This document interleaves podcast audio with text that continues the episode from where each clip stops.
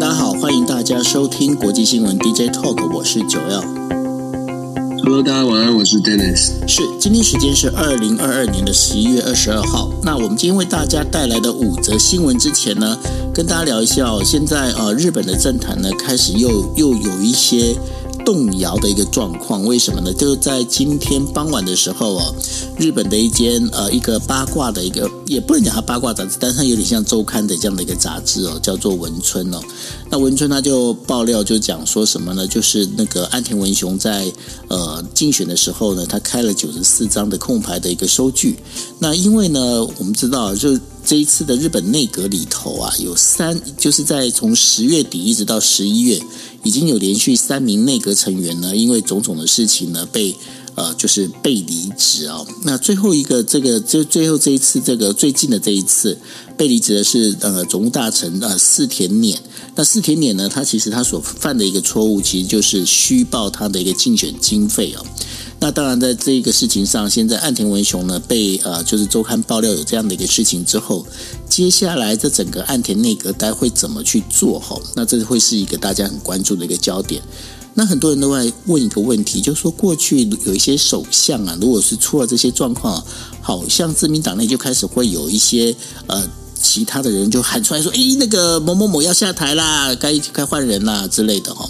那为什么这次岸田文雄并没有这样的一个声音哦？最主要其实是因为几个呃，在自民党内呢，其实算是比较有利的这些人士哦，他们呢其实身上都背了一些相对应的一些事情在。那包括了像呃干事长呢，就是茂木敏充，他其实他是一个非常老谋深算的人哦，所以他一直在看风向，那所以呢他出手会比较慢。那另外的话，还有安倍派里头的话，也有几个成员呢，其实他们都想动，但是呢被卡在一个统一教会这样的一个事情上头啊，也有一些这时候不是好动作的时候。那最新的一个讯息传出来，就是说，也许哦，也许在明年四月的时候，呃，反而是无党无党派的，就是岸田文雄的前一任，大家还记得吗？就是菅义伟哦，菅义伟很可能会再重新回国当首相，当然这也只是预测而已哦。那对于到底是日本政坛到底会到时候怎会怎么样的一个变化？因为原本预期的是说，岸田文雄呢，他这一次的就是呃，上次那个参议院选举完结束哦。岸田文雄应该是进入所谓的黄金三年的这样的一个时间点，但是呢，现在目前看起来哦，岸田文雄不但没有进入黄金三年哦，那反而呢，他现在其实有点风雨飘摇。那其实这跟他本身的个性也有很大的关系哦，因为他呃在呃当选之前呢，他在竞选的时候他就讲，他是一个非常会去听底下人说话的一个呃，就是一个首相。如果他当选的话。那的确哦，他当选之后，他一直在听很多的事情，但是呢，现在有人在讲说，那，你光听他不做哈，好像也不太对哈。那所以呢，这个岸田文雄在很多的反应、事情反应上面呢，都显显显现出他其实他很多事情呢，就是有经常左支左支右絀哦。那这是一个岸田文雄比较大的一个问题。当然，岸田文雄的这个包括这整个自民党内部的这个我们在讲内阁成员的这个整个变化哦，也都会牵动到就是日台之间的关系哦。所以我们会持续的再往下看下去。那谈完日本之后呢，我们进入到我们第一则新闻。第一则新闻跟大家聊的呢，啊，大家这个底下哦，这些朋友里头大概有很多是大马的朋友哦。那马来西亚下一任的总理的一个选举呢，现在目目前出现了一个问题哦。那呃，大马的国王呢，阿阿布杜拉呢，他在二十二号的时候召集的就是两名这个首相的候选人到皇宫来，呃，他这个国王就提议说，那要不要你们来组成一个大联合内阁？但是呢，这当中有一位候选人，也就是前总理啊慕尤丁呢，他已经表示了一个拒绝啊。那所以呢，国王他就在傍晚的时候宣布，就是说明天的话，好像要预那预那个就等于说要会见了，要再召见，就是第三支势力，就是国民呃国民阵线，他们现在反而是这个关键的少数，因为他们虽然有三十名成员。这会牵动到就是到底是由谁来阻隔哦，在当首相这样的一个问题哦。因为十九号呢，大马的这个国会众议院选举里头啊，这个两百二十二席的席次当中，前副首相安华领导的反对党希望联盟呢获得了八十二席，然后呢，解放联合政府呃等于说另外一个解放联合政府的民族联盟呢，他获得的就是七十三席哦。那安华跟慕尤丁呢，他们现在都在争取，就是第三势力，也就是国民阵线的一个支持，希望能够获得多数席次，也就是超过，也就是超过一百一十二席的这样的一个席次哦。那但是呢，因为国民连线，他目前是决定他不支持任何候选人，那使得呢双方呢就没有办法组成这样的一个所谓的一个呃，就是等于说联合政权了。哈，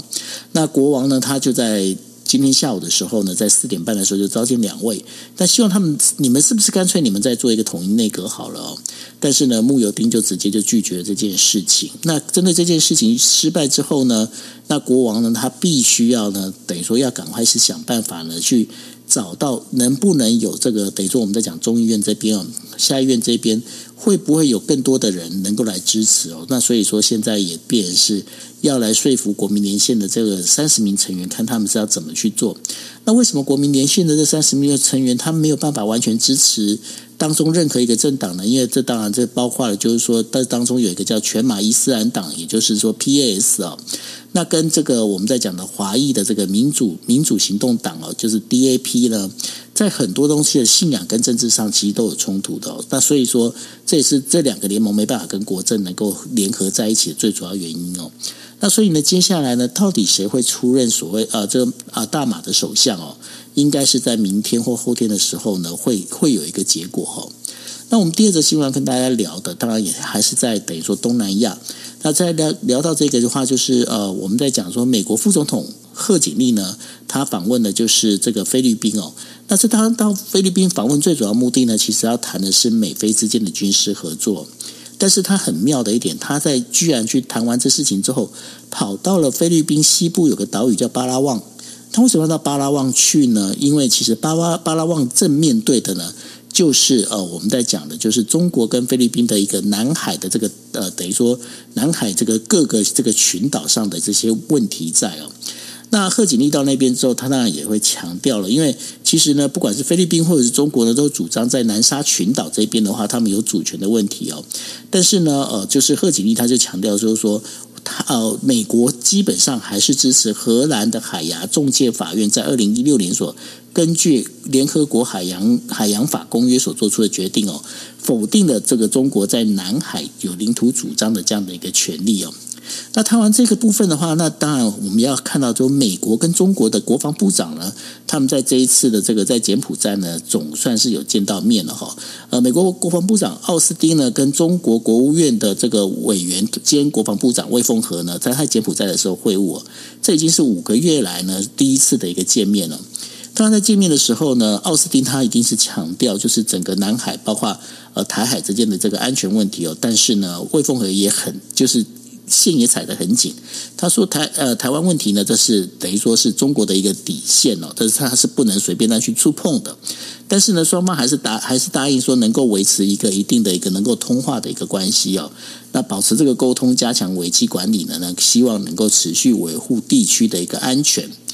那谈到维护地区的安全，我们就必须要把镜头再拉到中东。到东东谈什么呢？因为呢，在土耳其的最大城市伊斯坦布堡呢，伊斯坦布堡。坦布尔呢，它发生恐怖的爆炸事件之后呢，驻扎在土耳其和那个叙利亚的这个库德族的武，他就土耳其呢，还是跟这个跟叙利亚这个住在叙利亚的这个库库德族的这个武装人员呢，还在继续交战当中哦。那而且呢，根据土耳其的报道呢，就是土耳其呢，就是土耳其的总统呢，埃尔多安呢，他不排除哦，除了空袭之外呢，他还要进行地面部队的前进哦。那因为这这这次的爆炸造成了有六个人的一个死亡哦，造成六个人的死亡之后呢，那对于土耳其来讲，他一定是对这个库德族的这武装部队呢，要进行这个报复的一个行动。那这报复行动呢，他就必须要进到叙利亚的一个边境里头哦。那在叙利亚进到叙利亚这边境里头的话，会不会造成东那个中东的这整个一个局势呢？就是一触即发呢？这我们必须要持续来观察。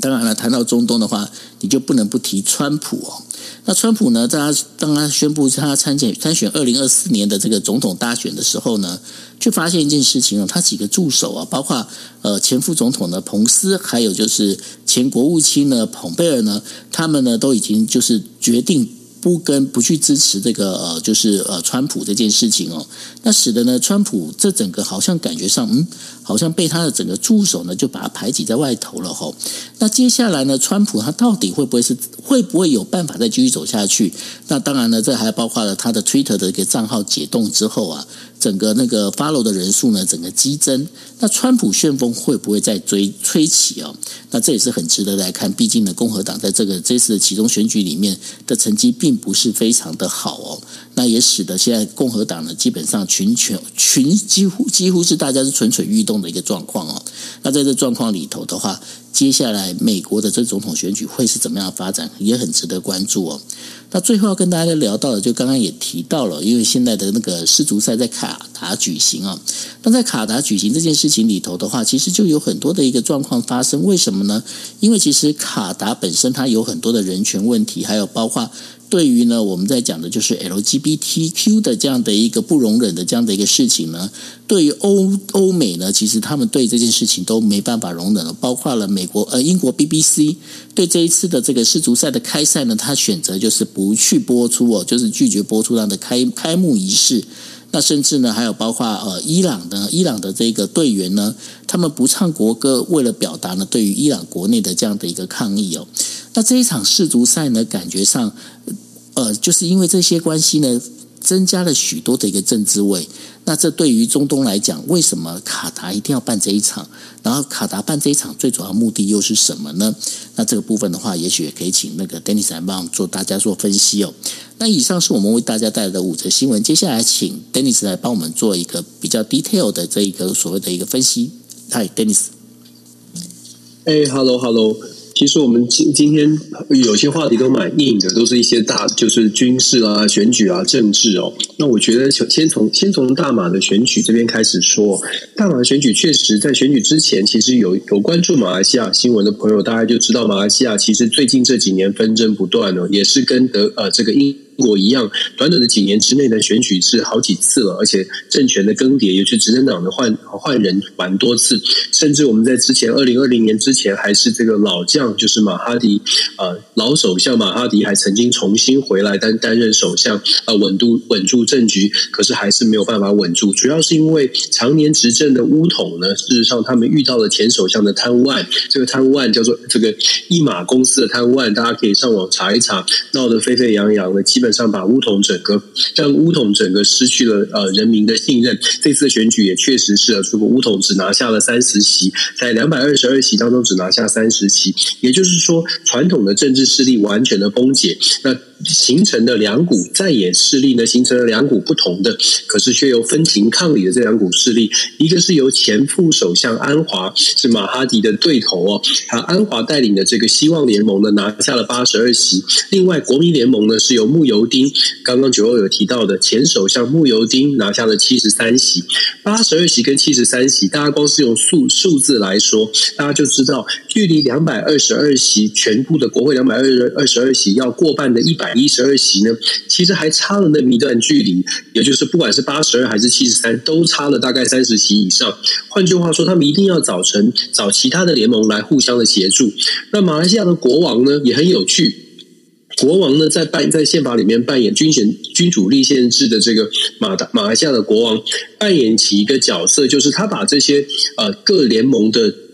投资少来说，那你们来做一些合作。他一开始尝试的是要希望联盟八十三席的希望联盟跟国民联盟的七十七十呃八十二席跟七十三席这两大联盟做一个集合做结合，这样子就会变成一个超强的。相对来说就很很稳固的一个执政党哦，执政团队。可是这两个呃主帅都没有答应哦，就变成导致马来西亚的国王必须再找第三个第三个势力，也就是巫统，掌握三十席的巫统，在星期三的时间再来讨再来问一下这个巫统呢可能会跟哪一个哪一方去做合作？那相对于这个希望联盟呃，相较希希望联盟跟国民联盟这两个这两个团体哦，巫统大概呢。呃，这个要合作选择的对象，如果以专单以这个主呃呃领导人来看，安华基本上我们刚刚说了是跟马哈迪的对头，那慕尤丁是马哈迪的继任者哦，所以看起来呢，接着马哈迪继任的这个慕尤丁呢，有没有可能跟乌统走得近一些？这个是有有可能去观察的。不过整体来说，目前的马来西亚的纷争哦，恐怕也不是说领导人说了算。那马来西亚民众希望希望出现的改变，希望出现的是清廉，尤其是年轻世代。这一次马来西亚呢，首次开放了十八岁的投票权，这跟台湾正在选举的这个正在处理的这个复决权是一样，就讨论十八岁的公民权。马来西亚是第一次让十八岁到二十岁这个年龄层有办法投票，所以增加了预估增加了一百四十万的选民，然后。呃，就说这个一百四十万选民在这一次的选举，当然以他的这个以他们的这个呃比例再加投票率来说，也有可能就是造成两大在野阵营哦，好像势均力敌，因为双方都都吸引到各自的一一一部分的这个选民。简单来说，大马选举的纷争现在还没有完全的落幕。星期三之后呢，如果国王在见了乌统，还是没有办法说服乌统，或者是没有办法呃让任何的呃政治团体能够集结超过一取得一百二一十二席以上的过半席次。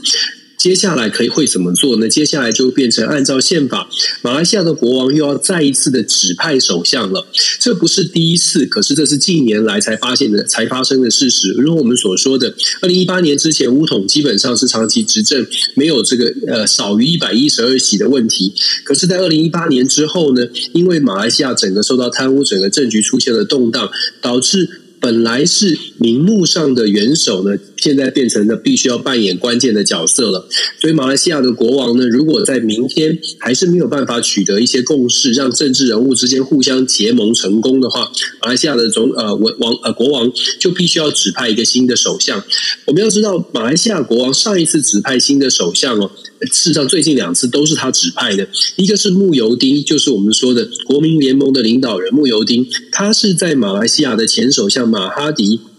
二零啊，接续了这个之前的这个纳吉首相，也就是贪污的首相，被关的贪污首相。接下贪贪污的被关首相呢是马哈迪。马哈迪呢在内部纷争没有办法平息之后，在二零二二零二零年辞职下台。然后由马来西亚的国王呢，很罕见的把两百二十二席的国会议员通通找来，然后面谈之后，由国王来决定。好，那我就来指派，由我国王指派，指派慕尤丁来接任。然后慕尤丁接任之后，因为疫情啊，在马来西亚不断的扩大，导致慕尤丁也没有办法获得民众的支持，再加上他又不是选举的，所以民意基础相对来说是薄弱的，所以他又被迫辞职下台，换上了这个呃过渡时期的首相。然后我们就看到了现在的马来西亚的大选，过渡时期首相也是由国王指派的。换句话说，国王之前的两次指派的这个首相呢，都是没有在选举之后，就是没有民意基础，由国王按照权限来指派。这一次啊，更麻烦的是，在大选之后，还是没有办法有一个领导人，还是没有办法有人胜出，所以国王又要来做这个指派指派的动作。显然，马来西亚内部的纷争呢，在指派之后，啊，受到指派之后的首。首相，他接下来还是会遇到非常类似的纷争，没有因此不会因此而停歇。所以我们看到短期之内呢，在打在马来西亚会遇到的问题是政治的分歧没有办法化解。没有办法化解分歧的情况，对于马来西亚想要发展经济或者想要扮演东东南亚国协当中比较有这个相对来说稳定的角色，它的这个影响力就会稍 就会受到一些阻碍哦，因为它的国内的纷争都没有办法搞定。我们可以预期的是，在国内纷争没有办法搞定的情况之下，马来西亚可能会相对来说在东南亚国在东南亚国协里面，那它的发展会受到一些局限哦。当然，我们希望赶快的平息下来，平息下来。可是，我觉得在马来西亚的选选举也再再的告诉我们，在国内啊，其实很容易的政治出现分歧之后就很难平复，因为毕竟选举的激烈的斗争、激烈的这个抗争，要让大家再团结起来修补这些伤痕，然后好像坐下来可以谈事情，其实要花一点时间哦。我觉得听起来也很像所有的所有的民主国家在极化的啊极化的选举当中会遇到的一些状况。我觉得在台湾，尤其我们选举也快到了，真的应该要想一想了。现在你觉得很生气，很生气，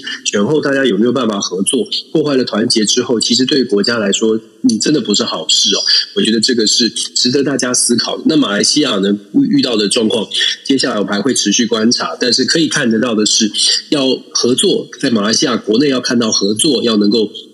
这个稳定政局要稳定，其实啊恐怕很蛮困难的。接下来搞不好又要再次呃不不久之后，可能又会出现新的一波冲突或新的一波选举，都是有可能发生的。再来，我们谈美菲军事合作的部分呢，确实哦，贺锦丽就访呃访问了菲律宾，然后看起来的美菲的军事合作，感觉起来在方向上面跟过去一呃一段时间以来我们谈的印太战略大概是延续这样的方向。可是我觉得可以值得观察的是，第一个是强度的问题，就是美国跟菲律宾的军事合作的这个力道。花了多少的资源，花了多少的力道，我们可以后续的观察，也就是落实的部分，到底派了多少军队，建设的军事基地，它是提供什么样的用途，然后呃投入多少的资源跟人力。我说美方的部分，这个可以观察。再来是我们我觉得更值得观察的是菲律宾在于美中之间，它到底是一个什么样的态度？我觉得很有趣，因为菲律宾过去这几年以来呢，事实上一直在美中之间采取一个对冲的策略，也就是有的时候跟美国走得不错，走得蛮近。有的时候呢，又跟中国示好，永远都在中美之间找他自己最舒服的那个角色，在哪一方可以取得多一点的资源，从美国这边得到一些国安的国安的协助，从中国这边得到一些经济上面的一带一路基础建设的帮助，所以他两边都在讨好，两边都在得利，有没有办法让他继续在这种夹缝当中取得平衡？我觉得就看中美之间的对峙哦，是不是完全的这个水火不容？因为在拜习会之后，其实我们看到了出现稍稍。和缓的一个迹象，所以我觉得呢，菲律宾现在也感觉到他自己有这再次有这种。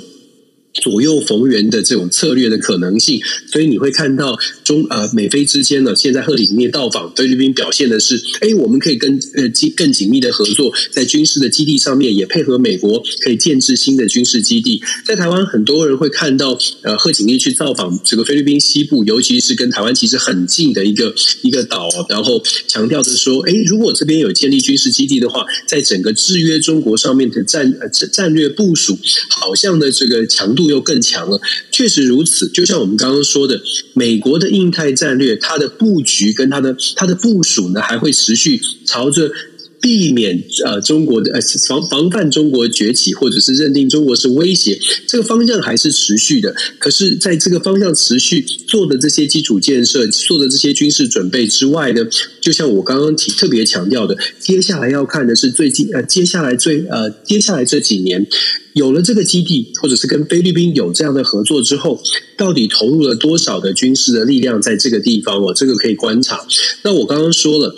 菲律宾呢，为什么特别有趣？呃，除了它的就是它的 hedging policy 对冲的策略。在最近这几天，就在这一个礼拜，其实我们就可以看到很明显又在操作这样的一个一个一个国外交战略了。因为贺锦丽来访谈的是呃北非的合作，可是不要忘了，就在四五天之前，大概五天之前，在 APEC 峰会上面，小马可是总统是跟中国呃习近平见面，而且相谈甚欢，双方在会后发表的共同声明当中还强调。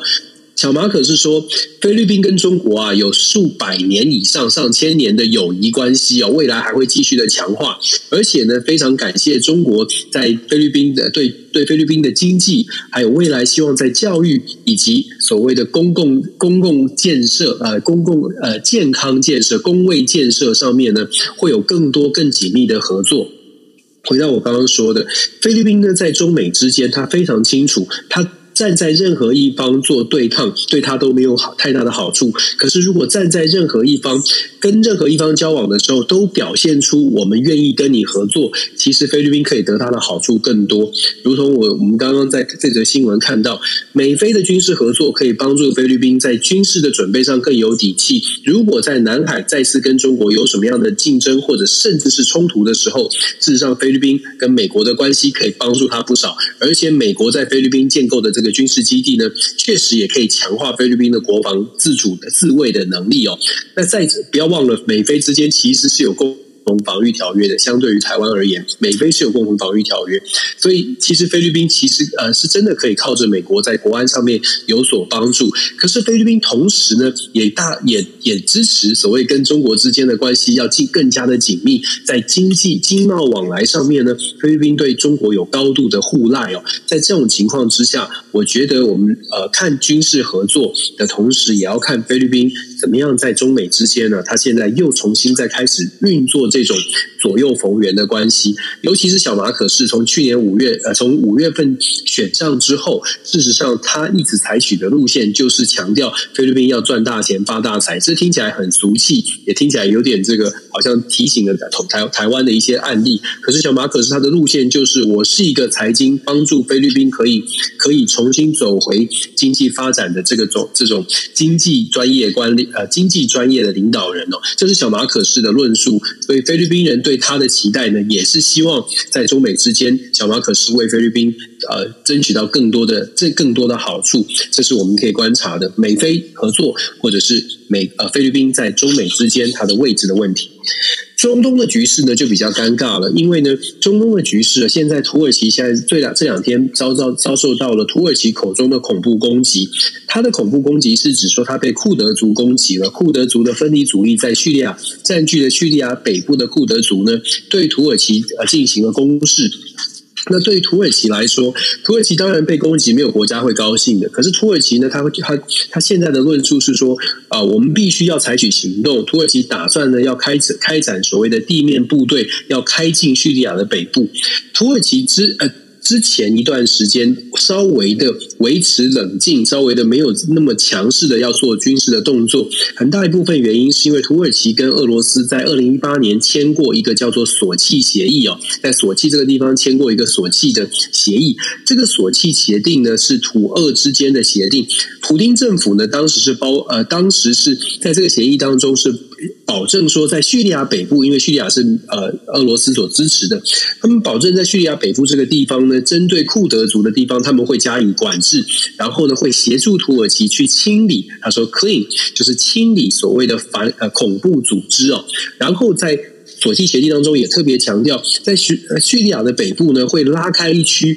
就所谓的军事缓和区，就是没有冲突的地方，然后来确保这边的这个不管是土耳其人啊，还是库德，反正就是这个地方是没有战争。可是目前看起来呢，库德族呢，呃，感觉起来动作比较多一些哦。啊，当然各方有各方的说法，有人说是土耳其挑衅，有人说是库德族他就是比较激动。那基本上这个地方变成了不平静，双方就互相指责，可以想。象的，那土耳其现在的认为，现在是论述是说，俄罗斯啊，你现在没有按照索契协议做好你的部分，那我土耳其只好靠自己。土耳其同时有趣的是，土耳其同时也责怪美国。土耳其认为美国呢，为了要打击 ISIS，所以给了库库德族非常多的呃各种的援助哦，所以才让库德族明明就是一个恐怖组织，明明就是分离主义，就是对我土耳其有挑战的。可是你同样是北约的盟国。作为我土土耳其这个美北约的好朋友，可是你美国去却去帮助库德族去成长茁壮，导致今天的突库德族更难以解决。所以土耳其对于美国跟俄罗斯都有都有都有所不满。现在的亚多安政府认为，只有我靠自己来能才能处理了。所以呢，这个中为什么说中东战局一触即发？是因为土耳其如果真的采取了地面部队进入到叙利亚，会遇到一个问题，大家都可以想象得到的。也就是俄罗斯现在有没有精力去处理所谓的叙利亚北部的问题呢？看起来俄罗斯大概是没有。那美国有没有精力进入用军事来调停呢？看起来美国不见得没有，但是可能也不愿意花这个精力。所以你会看到美国呢，昨天马上发出一个声明哦，谴责库德族呃这个任何的这个恐怖组织攻击土耳其，表对土耳其表示哀悼，同时是谴责库德族哦。所以你可以发现，土美国是极力的想要外交的。手段来安抚库德呃，安抚土耳其的亚多安政权，要他们不要采取军事的行动，因为美国很清楚，如果土耳其在这个时候真的是大规模的进军叙利亚，能够介入叙呃叙利亚战争的，大概俄罗斯不会有实力，没有没有没有多的精力，美国也不愿意花这个资源，那么就很有可能造成整个叙利亚，整个甚至把伊朗跟伊拉克通通都会连带进来，变成一番大混战哦。这是美国非常不愿意看见的。可是现可是却是现在看起来也很难去做调整的，因为周边的我们说了，像周边的，如果土耳其采取行动，整个周边的伊朗啦、伊拉克啦这些都有库德族，也都有相相关的这个这个爱恨情仇，事实上都有可能真的在这这个区域啊一触一触即发。怎么样能够 hold 住，让大家不呃消消气，让大家不要冲动，不会在这个呃战事的战争的考量上面呢，觉得现在我好像有优势，我应该把握机会。尤其对土耳其来说，现在对对土耳其而言，周边的区域看起来它是比较强势。它如果现在要动手，真的也不不不啊，真的也不能说是它没有道理。它可能他可能看了这个局势之后盘算，现在真的是呃最好的动手的时刻，因为大旁边的大。国都没有办法做一做加以反制，这也是为什么我们会特别讲说，现在的中东局势呢，非常值得大家密切的注意。如果中东的战局真的爆发了，会把周边的国家，包括整个乌俄战争，还有所有的欧洲的国家，以及甚至是美国，都会牵扯进去。这个对于我们说，常常说国际政治这么遥远的地方，跟台湾到底有什么关系？因为现在大家的资源都非常的有限了，一旦被一旦被牵扯进去哦，事实上它当然就会拉扯到在其他地方的布局。这也是为什么我们看国际政治，常常说要点线面，全部都要看。好了，讲完的中东的局势，我们希望国际和平，不要有战争发生。但是确确实，现在有些国家看到的乌俄战争，看到的是。精力都在乌俄战争，大概没时间理我。我现在必须要趁势而起哦，所以这是说，呃，这是为什么我们说要特别的注意，呃，要想一想一想这个国际政治的一些互动。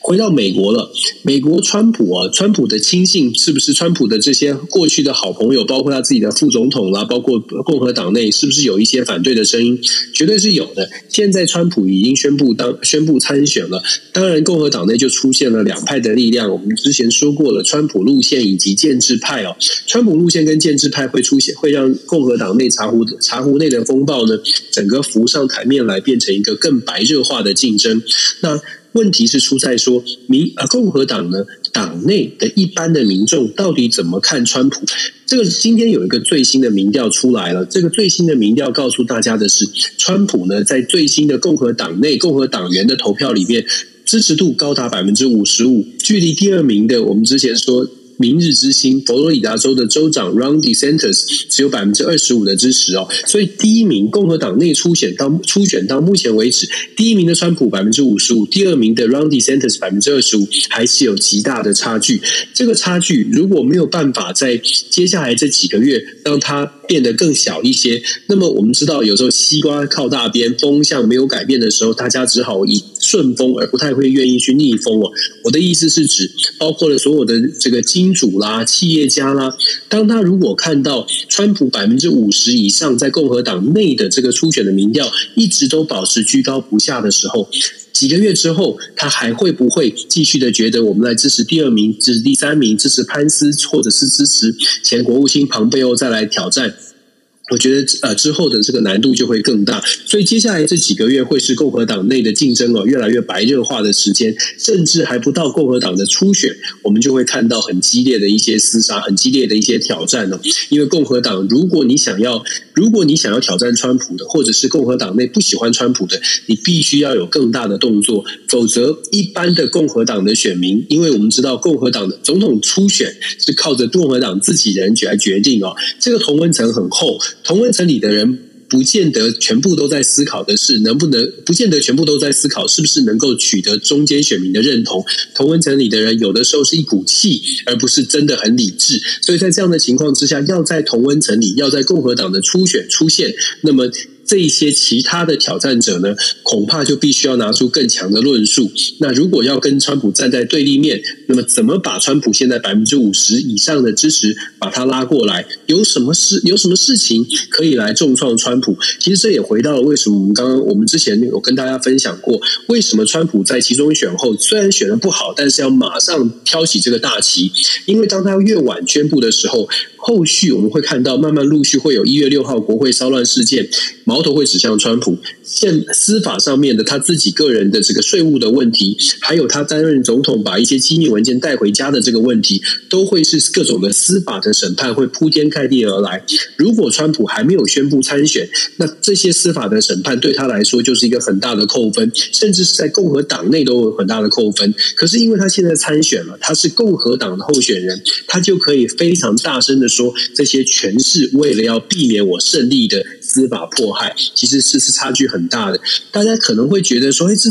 不理智吧？这种这种论述会有人信吗？很抱歉呢，我们在地的观察必须跟大家说，在美国确确实实有很多南方的保守的选民，他真的是这么相信的，他真的是非常的相信川普就是被迫害，他真的是这样想的。其实这也不只是在美国，我们说了，在民主的选举制度当中啊，尤其在两极是两极化的这种竞争之下，很多地方，包括我们台湾自己，其实大家是不是也感受到了这种同温层效应很厚？同温层里的人。虽然他平常看起来也很理性，可是说到了选举，说到了政治，你好像就是没有办法告诉他说，也许事实有另外一个面向，因为大家都不愿意听。美国共和党川普的支持者，很多人也是这样。这也是为什么我会说，接下来这几个月，如果川普百分之五十的这个共和党内的支持度居高不下的话，对于共和党未来的路线就会是很大的挑战了。那再来，最后我们就说世足赛了。世足赛的抗议其实也是跟政治有关的，像伊朗。伊朗的球员抗议，甚至不唱国歌，